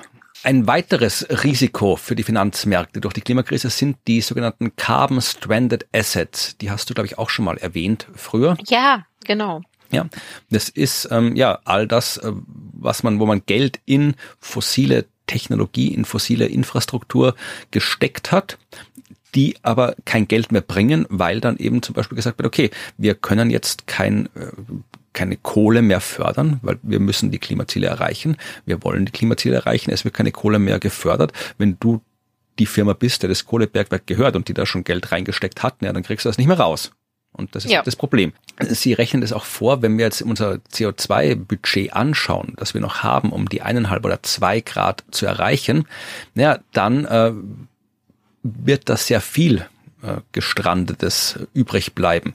Ja, mhm. das heißt, vereinfacht gesagt, äh, selbst es, es muss von dem, was jetzt noch in der Erde ist, an Kohle, äh, an Erdgas, an Erdöl, von dem, was jetzt noch geplant wird zu fördern, das darf nicht gefördert werden, sonst erreichen wir das Ziel nicht. Also man kann sich sicher sein, wenn man Geld in fossile Infrastruktur investiert, wird ein Teil dieses Geldes nicht mehr rauskommen wenn wir die Klimaziele erreichen, wir sagen, wir scheißen drauf, dann natürlich, ja, kann man immer noch Geld rausholen vielleicht. Aber wenn wir eben das eineinhalb oder zwei Grad Ziel erreichen wollen, dann muss es solche Carbon Stranded Assets geben. Anders geht's nicht. Ja, aber ich meine, das, ja, ich verstehe gerade, also ich verstehe, da muss darüber sprechen, ne? Ja. aber natürlich, das ist so. Wir haben ja in der Vergangenheit unklug investiert ja. und tun das noch immer. Und da muss man damit leben, dass manche Dinge mhm. eben nicht bis zum Ende gebraucht werden. Es ist immer schlecht, ne? Also man, manchen Punkten kann man es ja verhindern oder sagen, man, man, äh, das ist vertretbar oder sinnvoller. Mhm. Ich denke jetzt zum Beispiel hier an angeschaffte Busse, die eben noch Verbrenner sind, ne? Die jetzt zu verschrotten, ist das wirklich besser, als sie noch bis zum Ende zu fahren? Das muss man aus überlegen. Aber wenn es besser ist, sie wegzuwerfen. Für alles, Umwelt und finanziell und so weiter, dann hat man eben da ein ja, stranded asset. Genau. So, und dann haben wir noch äh, die Risiken des Überganges selbst. Ja, also Sie unterscheiden hier zwischen ordentlichen und unordentlichen Übergang und meinen jetzt nicht hier irgendwie so, so Revolution, Menschen mit Heugabeln oder sowas beim unordentlichen Übergang, obwohl das vermutlich auch dazu gehören würde. Aber äh, die Unterschied, der hier relevant ist, ist der, dass wenn du einen ordentlichen Übergang hast, und damit ist gemeint eben der Übergang ist eben der zu einem Finanzsystem, das halt nachhaltig, klimafreundlich und so weiter ist, äh, das, wo die Finanzflüsse, die Klimafinanzen eben in Einklang mit den Klimazielen sind. Ein ordentlicher Übergang wäre einer, wo alle am Markt beteiligten Akteure ja äh, in der Lage sind, voll vorherzusehen, wie sich die Preise verändern werden durch diesen Übergang, weil dann äh, gibt es vielleicht immer noch äh, Verluste, aber man kann eben diese Verluste, weil man das eben vorhersehen kann, über die Zeit quasi verteilen, man kann vorausplanen und so weiter. Also ich weiß, okay, äh, das wird passieren, ich werde vielleicht so und so viel verlieren, aber ich kann das dann entsprechend, diese Verluste über die nächsten zehn Jahre entsprechend verteilen, weil ich genau weiß, wann, wo, was passiert. Ja, das wäre ein ordentlicher Übergang und damit äh, wenig risikoreich für den Finanzmarkt im Gegensatz zu einem unordentlichen Übergang. Naja, äh, das wäre ein Übergang, wo du zwar auch ähm, einen entsprechenden eine Wirtschaft äh, kriegst, die auf einem zwei Grad Weg ist, aber wo die Auswirkungen dieser Klimapolitik, schreiben Sie hier, large, sudden and not fully anticipated ist. Ja, also wo man halt nicht vorausplanen kann, wo uns halt dann vielleicht auch die, die Realität einfach Maßnahmen aufzwingt, die man nicht vorhersehen kann. Ja, und das sind so dieser Pfad natürlich, dieser unordentliche Übergang, der ist mit vielen Risiken behaftet. Und das ja. kann man sich nochmal überblicksmäßig in der Abbildung 15.6 anschauen. Ja. So, und da äh, sehen wir so eine Art Flussdiagramm, wo wir in der Mitte anfangen müssen. Also da ist eine Spalte, die heißt mhm. Current Policy Ambitions. Ja, also äh, was Ach, wollen wir ja. denn machen? Ja, mhm. und wir können, also hier gibt es die Möglichkeiten, dass wir einfach so weitermachen wie bisher, dass wir ein bisschen was tun oder dass wir eben schauen, dass wir auf einen Weg kommen, wo wir unter zwei Grad Erwärmung oder eineinhalb Grad Erwärmung bleiben. Das sind so die vier Möglichkeiten. Ja, und jetzt können wir schauen, zum Beispiel bleiben wir einfach mal bei ja Current Policy. Also wir machen einfach nichts. Ja, dann können wir schauen, da gehen also Pfeile weg und ein Pfeil geht in Richtung physikalisches Risiko, also alles, was ich vorhin erzählt habe, was daraus passiert, und einer geht in Richtung Transitionsrisiko. Ja, und mhm. das, also wenn wir einfach so weitermachen wie bisher, ist das Risiko des Übergangs sehr gering, weil gibt ja keinen Übergang. Wir machen also weiter wie bisher. Da muss sich niemand auf was Neues einstellen. Das bleibt halt alles so, wie es ist. Aber äh, das physikalische Risiko natürlich, das, was durch den Klimawandel selbst passiert, das äh, ist in den nächsten Jahren, Jahrzehnten bis 2050 moderat und dann wird's sehr hoch. Also wird's wirklich arg, das Risiko. Ja, also für langfristig ist das nix. Jetzt schauen wir uns zum äh, Vergleich an den Weg, wo wir auf eineinhalb Grad bleiben. Und da können wir auch schon, okay, dann müssen wir jetzt erstmal irgendwie, wenn wir wieder Richtung rechts schauen, Richtung Transition, dann müssen wir zuerst mal irgendwie eine Politik machen, die diese Transition durchführt. Und wenn diese Politik glaubwürdig ist, dann ah, haben wir ein niedriges, haben wir ein niedriges mhm. Risiko des Übergangs, dann haben wir eben so einen ordentlichen Übergang. Wenn die Politik glaubwürdig sagen kann, das wird passieren, dann wird es passieren und so weiter, dann ist das Transitionsrisiko gering. Ja, wenn die Politik nicht glaubwürdig ist, dann haben wir hier ein hohes Risiko. Ja, und das Gleiche äh, in die andere Richtung, Richtung physikalisches Risiko. Wenn der Fortschritt bei der Umsetzung der diversen Maßnahmen ja groß ist, schnell geht, ja, dann bleiben die Risiken moderat. Wenn der niedrig ist, dann ist das Risiko gegen Ende des Jahrhunderts zumindest nicht very high, sondern nur high. Ja, und so kann man sich da quasi ja. ein bisschen mhm anschauen, wo man da hinkommt, je nachdem, ob man was macht, was man macht, ob man es glaubwürdig macht oder nicht macht oder schnell macht, dann kann man sich das so durchschauen und schauen, wie da so die, die beiden großen Arten des Risikos, eben einerseits das Risiko des Übergangs für die Finanzen mhm. und das Risiko, das physikalische Risiko für die Finanzen sind. Also die, die Abbildung finde ich jetzt tatsächlich sehr viel hilfreicher ja. als die letzte. Ja, ähm, ja das stimmt, ja. Okay, ja, also man kann zumindest relativ schnell auf einen Blick sehen, wo man, wo man drauf sucht. Okay. Dann ähm, sind wir schon fast am Ende angelangt. Wir haben jetzt noch das wichtige Kapitel ähm, innovative Finanzprodukte. Ja, also jetzt erfahrt ihr, oh, wo ihr investieren oh, könnt. Jetzt oh. kommen die harten Tipps, was ihr, nein, ich nicht. Bitte, das klingt, das klingt, oha, ja. willst du mir verkaufen? nee, also das heißt wirklich so, das ist das Unterkapitel 15 6.6, Innovative Financial Products, da geht's eben in diesen ähm, Bereich eben alles, was halt so jetzt die ganzen Maßnahmen beschleunigen kann und so weiter. Und ja, ich kann mir auch nichts wirklich unter innovativen Finanzprodukten vorstellen. Ich, ich habe schon Schwierigkeiten, wenn jemand kommt und mir Finanzprodukte äh, erklären und verkaufen will, da, da mache ich schon ja. zu. Also da war in dem Fall die innovativen Finanzprodukte, ja, was sind das? Alles, was irgendwie so ein Label hat, ja. Also wir hatten das ja bei der EU-Taxonomie, wenn du dich erinnern kannst, wo sie auch quasi gesagt haben, was ist jetzt grün und was ist nicht grün wo ja. die Diskussion war, dass eben Erdgas und Atomkraft auch als grüne Produkte definiert worden sind, dass eben auch ein Finanzierung dieser äh, Sachen eben entsprechend dann eben auch als ja Klimafinanzierung gelten würde, wenn du da gilt weil das eben mhm. grün ist. Und ich habe dann geschaut, äh, diese Green Bonds, ja, äh, das ist jetzt nicht irgendwie ein neuer James Bond, der nur noch mit dem E-Auto rumfährt und klimafreundlichen äh, Martini trinkt. Nein, äh, Green Bond, da geht's um eben genau diese Aktien, oder es sind Bonds, Aktien, ich weiß gar nicht, wie man Finanzzeug, Bonds. Und es gibt da eben tatsächlich äh, so Prinzipien, das sind vermutlich auch so, so, so ähnlich wie bei den Lebensmittellabels, wo du halt auch sagst, ja, wir sind hier Nachhaltigkeitslabel oder ja, irgendwie nachhaltige Fischerei-Label. Und da gibt es eben auch das, die Green Bonds. Und wer gern wissen will, was die Green Bonds sind, ich verlinke ein PDF auf Deutsch, die freiwilligen Prozessleitlinien zur Emission von Green Bonds. Ja, und mhm. da kann man sich halt schauen, was äh, man alles tun muss, wenn man da quasi hier so als grünes Wertpapier entsprechend gelabelt werden will, dann muss man erklären, was macht man mit den Gewinnen, ja, wie wird das Ganze bewertet, wie wird darüber Bericht erstattet, wie wird das Ganze geprüft, lässt man sich extern prüfen und so weiter. Das ist alles, das ist wirklich trockene Literatur. Auch was dann drunter geht in die Projekte, die unterstützt werden aus den Gewinnen, Energieeffizienz, erneuerbare Energien, äh, sauberer Transport und so weiter. Also all das kann man sich da gerne durchlesen. Äh, relevant für uns ist jetzt mal zu wissen, dass ähm, auch hier wieder die diese Green Bonds hauptsächlich in Projekten auftauchen, wo es um Energie und Transport geht, 85 Prozent.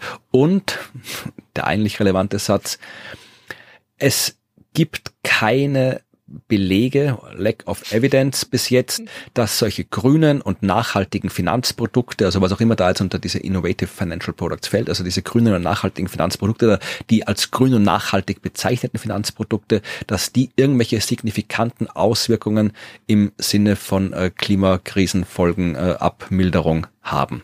Also heißt nicht, dass es denn nicht, dass, dass, dass das nicht so ist, aber wir haben bis jetzt noch keinen vernünftigen Beleg dafür, dass das so ist. Gut. wie, wie bekommen wir Belege dafür? Gibt es da Knowledge Gaps, so, also so, so, was Sie sagen, wo man machen sollte? Ja, ja, wahrscheinlich, also Knowledge Gaps gibt es jede Menge, aber vermutlich ja einfach, vermutlich ist es das gleiche Problem, das wir auch schon bei den Klimagesetzen und so weiter hatten in der vorletzten Folge. Wir müssen halt auch warten. Wir wissen halt noch nicht, was da alles passiert. weil wie sich das auswirkt mhm. und so weiter behaupte ich. Also es wird eine Mischung aus eben Forschungslücke sein und aus ja Wissenslücke, weil wir noch nicht die Zeit dazu hatten. Also einfach eher eine Zeitfrage anstatt eine, wir wissen noch nicht, wie man das methodisch macht oder Genau, das ist, wird alles eine Rolle spielen. Bevor wir zum Ende kommen, äh, möchte ich noch einmal äh, ein Thema aufgreifen, das eigentlich in früheren Kapiteln vorgekommen ist, äh, ich es übersehe. Ich habe es aber da übersehen, weil ich eigentlich dachte, es kommt in diesem Kapitel vor. Aber jetzt, wo wir hier über innovative Finanzprodukte reden, da habe ich eigentlich fix damit gerechnet, dass es auftaucht in dem Kapitel, weil ich wusste, es taucht irgendwo auf im IPCC-Bericht. Ich habe nur nicht gemerkt, wo es war. Und es war nicht hier. Also äh, es geht mhm. um Kryptowährungen, wo ich gedacht hätte, das taucht sicher im Kapitel über Finanzen auf und dann eben bei den innovativen Finanzprodukten. Aber stimmt gar nicht. Äh, es taucht in Kapitel 5 auf. Kapitel 5. Äh, das habe ich damals äh, behandelt und habe es da übersehen. Da ging es unter anderem um Digitalisierung und sowas und da haben die das untergebracht. Weil Kryptowährungen haben ja auch einen sehr starken Connex mit der Klimakrise. Ich weiß nicht, wie firm du bist, was Bitcoin und Blockchain und das alles angeht. Ähm, wahrscheinlich ein bisschen mehr als der Durchschnitt, aber auch nicht viel mehr.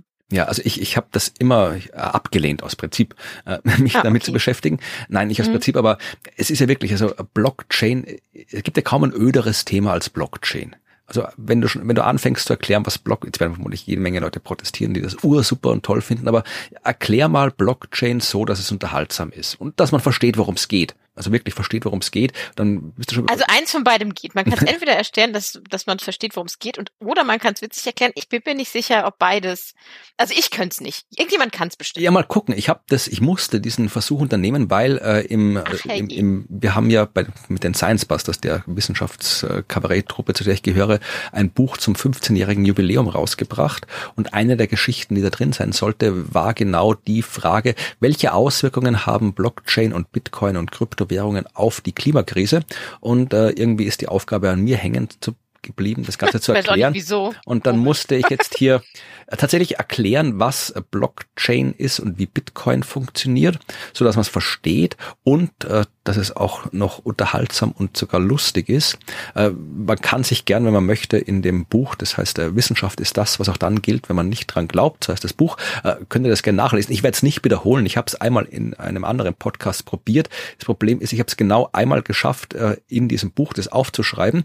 Und wenn man das so, wie es da steht, liest, dann ist es vielleicht unterhaltsam. Aber wenn ich probiere, das zu erzählen, wird es wieder öde. Also äh, müssen auch gar nicht erzählen. Also Im Wesentlichen, äh, Bitcoin ist etwas, was von sich behauptet, eine Währung zu sein, aber eigentlich auch nur ein Spekulationsobjekt ist, ein sehr ja, äh, schlechtes Spekulationsobjekt, weil man wirklich die Kursschwankungen sieht, die, die dramatisch sind und vor allem, weil die Art und Weise, wie diese Kryptowährungen ja, verwaltet, produziert werden, darauf ausgelegt sind, möglichst energieintensiv zu sein. Also äh, es geht darum, wenn man Bitcoins haben möchte oder Bitcoins an dem Bitcoin-System teilhaben will, dann muss man ständig mit dem Computer absurd schwere Rätsel lösen und nicht, äh, sie sind vor allem deswegen absurd schwer. Also die Rätsel an sich sind ganz leicht, man muss einfach nur eine Zahl erraten. Aber die Zahl, die man erraten muss, kommt aus einem sehr, sehr großen Pool und deswegen braucht man sehr, sehr, sehr viel Rechenpower, um diese Zahl zu bestimmen. Und äh, ja, Rechenpower braucht Energie und je nachdem, wo die Energie herkommt, ist die Bitcoin, sind Blockchain dementsprechend klimaschädlich oder nicht. Und ich weiß, es gibt nicht nur diesen Proof of Work, der wichtig ist bei Bitcoins, es gibt auch andere Möglichkeiten, äh, wie man Bitcoin zu Kryptowährungen entsprechend äh, ja irgendwie absichern kann. Aber ja, das ist noch die, die Minderheit und auch da ist man nicht sicher, ob das funktioniert. Und wie gesagt, wir werden jetzt nicht erklären, wie Bitcoins funktionieren und wie die Blockchain funktioniert, aber sie tauchen auf in Kapitel 1 des dritten Teils ist ein Satz drin. Da steht, dass Kryptowährungen eine große globale Quelle von CO2 werden können, wenn mhm. die Elektrizität nicht dekarbonisiert wird. Ja, also a major global source, schreiben Sie. Ja, wenn okay. die Elektrizität nicht dekarbonisiert wird. Und in Kapitel 5 wird es noch ein bisschen genauer äh, aufgeführt. Da schreiben Sie eben auch, dass der Energiebedarf der Kryptowährungen ein Wachs, eine wachsende Sorge darstellt weil man eben tatsächlich äh, ja nicht einschätzen kann, wie der Energieverbrauch ist. Ja, vor allem, weil eben Bitcoin darauf ausgelegt ist, dass eben je mehr es davon gibt, desto schwieriger wird's neue Bitcoin, desto schwieriger muss es werden, damit das System funktioniert, muss es werden, neue Bitcoins am Computer zu erstellen, mhm. also zu meinen, wie sie da heißt. Äh, und je schwieriger ist, desto klimaschädlicher wird das Ganze potenziell. Das heißt, Bitcoins sind etwas, was inhärent ja äh, energieineffizient ist und im Laufe der Zeit immer energieineffizienter wird.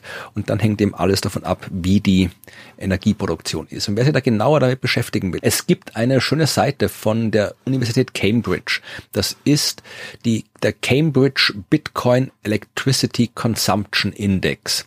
Ah, okay. Verlinke ich, da, da ist das auch in sehr schönen Grafiken aufgestellt. Also da sieht man erstmal, ja, also wie das Ganze funktioniert, diverseste äh, Visualisierungen, wo wie viel gemeint wird zum Beispiel, also wo wie viele Bitcoins äh, erzeugt werden. Ja, das meiste davon in China natürlich.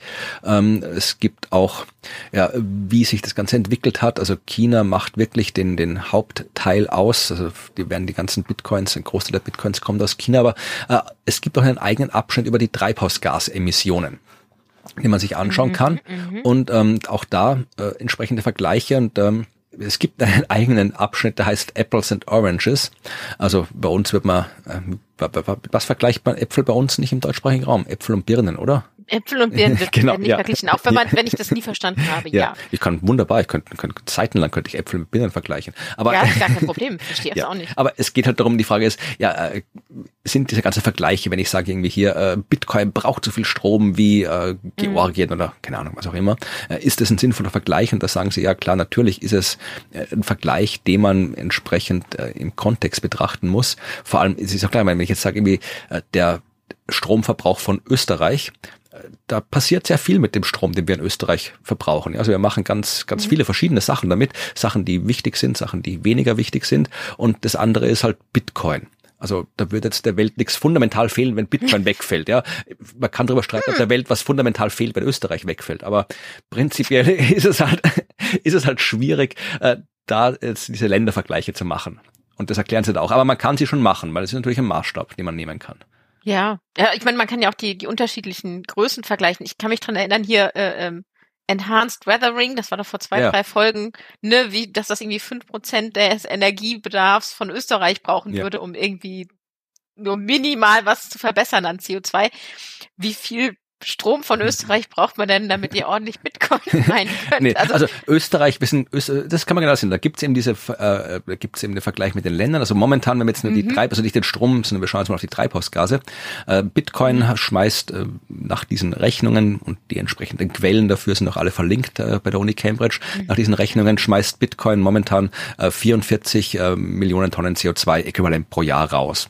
Und wenn man das äh, sich mit anderen Ländern anschaut, dann liegt Bitcoin da bei momentan momentan äh, genau zwischen Schweiz und Mali und ein bisschen vor Dänemark. Ja, also Bitcoin hat so den Treibhausausstoß von mhm. Schweiz oder Dänemark. Äh, wenn man sich anschaut, was da noch so in der Nähe liegt, ja, also hier Botswana, Elfenbeinküste, Syrien, Nepal, Zentralafrika, die Salomonen, Schweiz, Mali, Dänemark, Niger, Somalia, Nein. Guinea, Madagaskar, Dominikanische Republik. Das ist alles so in der Umgebung von Bitcoin. Deutschland zum Beispiel ist noch weit weg. Ja, also Deutschland hat irgendwie 720 äh, Millionen Tonnen CO2-Äquivalent und Bitcoin eben ja, äh, deutlich weniger. Aber Österreich, Österreich hat, glaube ich, Bitcoin schon überholt. Auf jeden Fall, ich weiß jetzt nicht, ob es im, im CO2 oder im Elektrizitätsranking war, aber irgendwo ist, ist, ist Österreich schon lange, schon lange überholt worden. Die, die Seite ist wirklich spannend. Ja, also kann man sich nochmal anschauen. Das ist eine schöne Seite, jede Menge FAQs und alles. Da gibt's auch What is Bitcoin? What is the Bitcoin Blockchain? Kann man auch nochmal ranschauen. Vielleicht ist da eine schöne äh, Erklärung drinnen.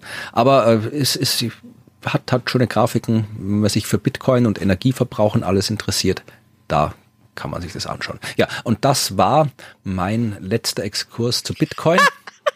Entschuldigung, ja. einfach ganz unten auf der Seite Fun Facts. Hast du die gelesen? nee, ich habe nicht gedacht, dass es sowas wie Fun Facts gibt bei dem Thema. Muss ich mal gucken. Ähm Did you know that the amount of electricity consumed by the Bitcoin network in a single year could power all tea kettles used to boil water in the UK for 19 years? Ja, das ist ein typischer britischer Seite, ja. das ist schön. Und da ist so ein schöner kleiner, kleiner äh, Teekettle, also schöner kleiner Teekessel äh, aufgemalt mit UK-Flagge. Wunderschön. Sehr schön.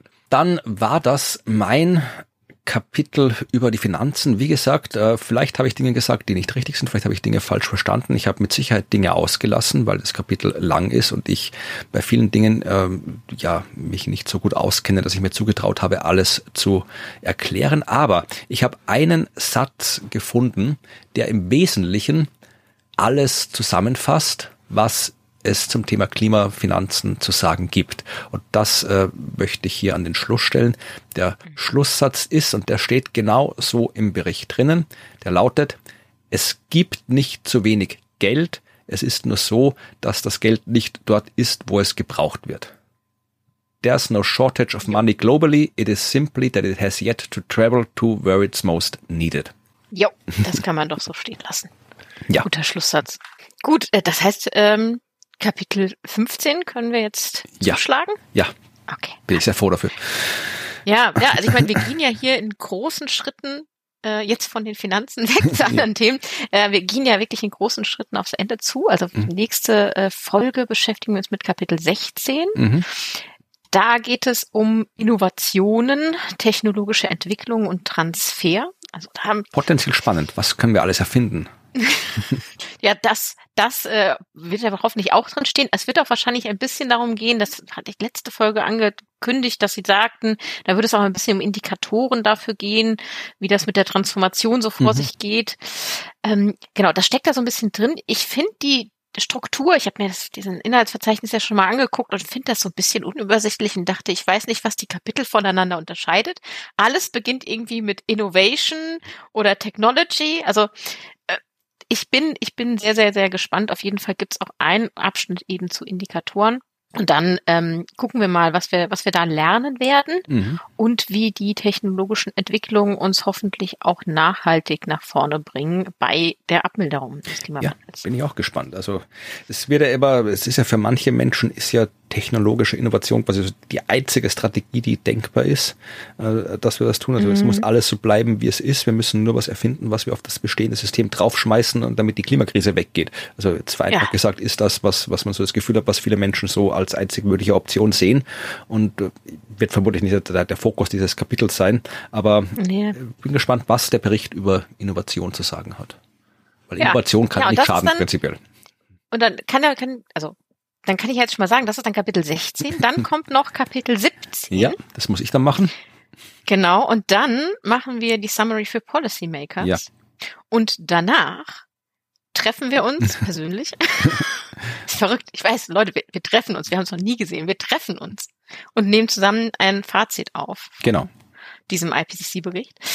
Und also das heißt, da sind noch vier Folgen, die da kommen. Mhm. Und äh, passend dazu wollte ich gerade sagen, dass wir haben heute, wenn diese Folge rauskommt, habt ihr, wir haben noch nicht, weil wir zeichnen ja etwas früher auf, aber ihr habt äh, den 26. Dezember. Oh, da war schon Weihnachten. Äh, Frohe Weihnachten nachher Ja. eigentlich. Genau. Also ihr seid schon mitten in den Feiertagen und ähm, ich habe passend zum Abschluss äh, dieses IPCC-Berichts, der ja bald ansteht, ähm, beschlossen, darüber ein bisschen zu reden. Und zwar äh, bei einem Hexen-Event. Also wer die Hexen nicht kennt, das ist ähm, Du musst vielleicht schreiben, nicht schreiben, nicht, dass Leute glauben, du tust da irgendwelche, irgendwelche Zaubertränke brauen oder so. Nein, das, das ist tatsächlich eine Gruppe, die sich äh, mit Hacking ja, na, beschäftigt. Ähm, tatsächlich geht's aber ein bisschen genauer um äh, ja, Personen, also Flinter-Personen, die sich mit diesem Thema beschäftigen. Flinter, wer das nicht weiß, das steht für Frauen, Lesben, Intersexuelle, nicht-binäre, Trans- und Agender-Personen. Und die quasi ein kleines ähm, Event ausrichten, das leider ein bisschen größer ist als klein, würde ich mal sagen. Und nicht leider, sondern eigentlich ist es schön. Aber eigentlich war ja geplant, dass der Chaos Communication Kongress, der Kongress der, des Chaos Computer Club in Präsenz stattfindet. Der fällt aber aus ähm, in Präsenz und es gibt eben verteilte einzelne Remote-Events oder auch tatsächlich ähm, analoge Events vor Ort, aber in kleinem Rahmen. Und da bei diesem Hexenteil, die sich da beteiligen, da bin ich dabei und zwar mit so einem kleinen ähm, mit so einem kleinen Thema. Also ich habe ein, ein Gespräch mit Julia, das ist eine Bekannte von mir, die äh, journalistisch arbeitet und wir sprechen darüber, was es mit mir gemacht hat und was eigentlich aus unserem Projekt geworden ist, 10.000 Seiten später. Ja, das werden wir dann vermutlich auch nochmal besprechen in unserer Fazitfolge, was es ja. uns gemacht hat. Vielleicht müssen wir eine Selbsthilfegruppe gründen oder so. Ja, ja, also ich ergründe das da erstmal und dann sprechen wir gemeinsam ja. drüber und gucken, was es mit dir gemacht hat. Ja. so in etwa, genau. Also ich bin sehr gespannt. Das ist kein Vortrag oder ähnliches, sondern wir sitzen da mhm. zusammen und sprechen und mhm. wahrscheinlich, und äh, das hoffen wir auch, wird es auch aufgezeichnet, dass man das später als Podcast nachhören kann. Genau, also nicht jetzt irgendwie äh, Livestream oder sowas, sondern ähm, es wird live gestreamt. Ah ja, okay, ja, gut. Natürlich, es wird live gestreamt, man kann es dabei zusehen. Aber ähm, das, ich weiß leider noch nicht, äh, zu dem Zeitpunkt, wo wir das ja aufzeichnen, genau an welchem Tag es ist. Es wird sein zwischen dem 27. Dezember und dem 30. Mhm. Dezember. Mhm. Wir schicken den Link zu dem Fire Chonks Event der Hexen. Mhm. Und da müsste dann hoffentlich auch ähm, drinstehen, genau jetzt am 26. Dezember, wann dieses Event ist, wann wir äh, sprechen, wann ich darüber spreche. Und danach, im Nachgang, wird es dann hoffentlich das Ganze als Podcast-Aufzeichnung geben. Das können wir dann auch verlinken. Dann können sich das auch hier gerne alle anhören, die da Interesse dran haben und ja. nicht live dabei sein können. Ja. Wunderbar. Gut. Ähm, ja, das, das heißt, ich, ich bin immer noch ganz begeistert davon, dass wir, dass wir so weit gekommen sind. Aber nichtsdestotrotz ähm, sind wir ja noch begeisterter davon, dass ihr so weit mit uns gekommen seid und äh, ihr da seid und uns zuhört. Und äh, wenn ihr Feedback habt oder ähm, heute und die nächsten Folgen, wo wir äh, sehr abweichen von unseren Kernkompetenzen, Anmerkungen zu dem, was wir erzählen, Korrekturen, Ergänzungen, dann schreibt uns gerne entweder eine E-Mail at podcast.dasklima.fm oder kommentiert hier unter der Folge, also direkt auf dasklima.fm. Und da findet ihr natürlich auch die Show Notes mit den schönen und nicht so schönen Abbildungen. äh, genau, ihr könnt uns äh, aber immer noch abonnieren, uns bewerten und uns erzählen, wie ihr das findet, was wir hier machen und in der nächsten Woche wieder einschalten. Dann ist schon das neue Jahr. Deswegen äh, kommt gut in das neue Jahr, wenn ihr denn Silvester feiert. Und bis dahin wünschen wir euch eine schöne Zeit. Ja, das tun Tschüss. wir auch. Tschüss.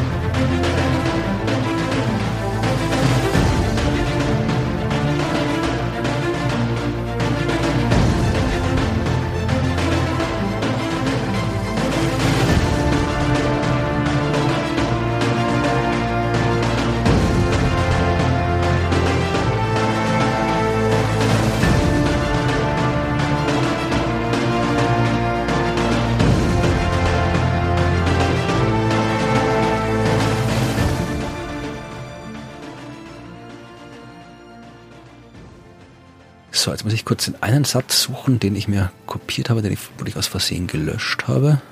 Oh no. Das war nämlich mein schöner Schlusssatz. Dann warten wir. Also schönen Schlusssatz ja. ist immer gut. Könnte ich in den gelesen haben. Ich weiß, dass das Wort Money drin vorkam, aber wenn ich jetzt anfange, nach Money zu googeln, im Kapitel über Finanzen. Sehr hilfreich. Oh, wie, wie, oft kommt das Wort vor? Jetzt oh, tatsächlich. 16 Mal. Das kann, könnt ihr sogar noch hinkriegen. Wie? Ja. Ah, schau, habe ihn gefunden. Habe nach Money gegoogelt und gefunden. Wunderbar. okay. Egal. Ich habe den Satz gefunden und wir können weitermachen.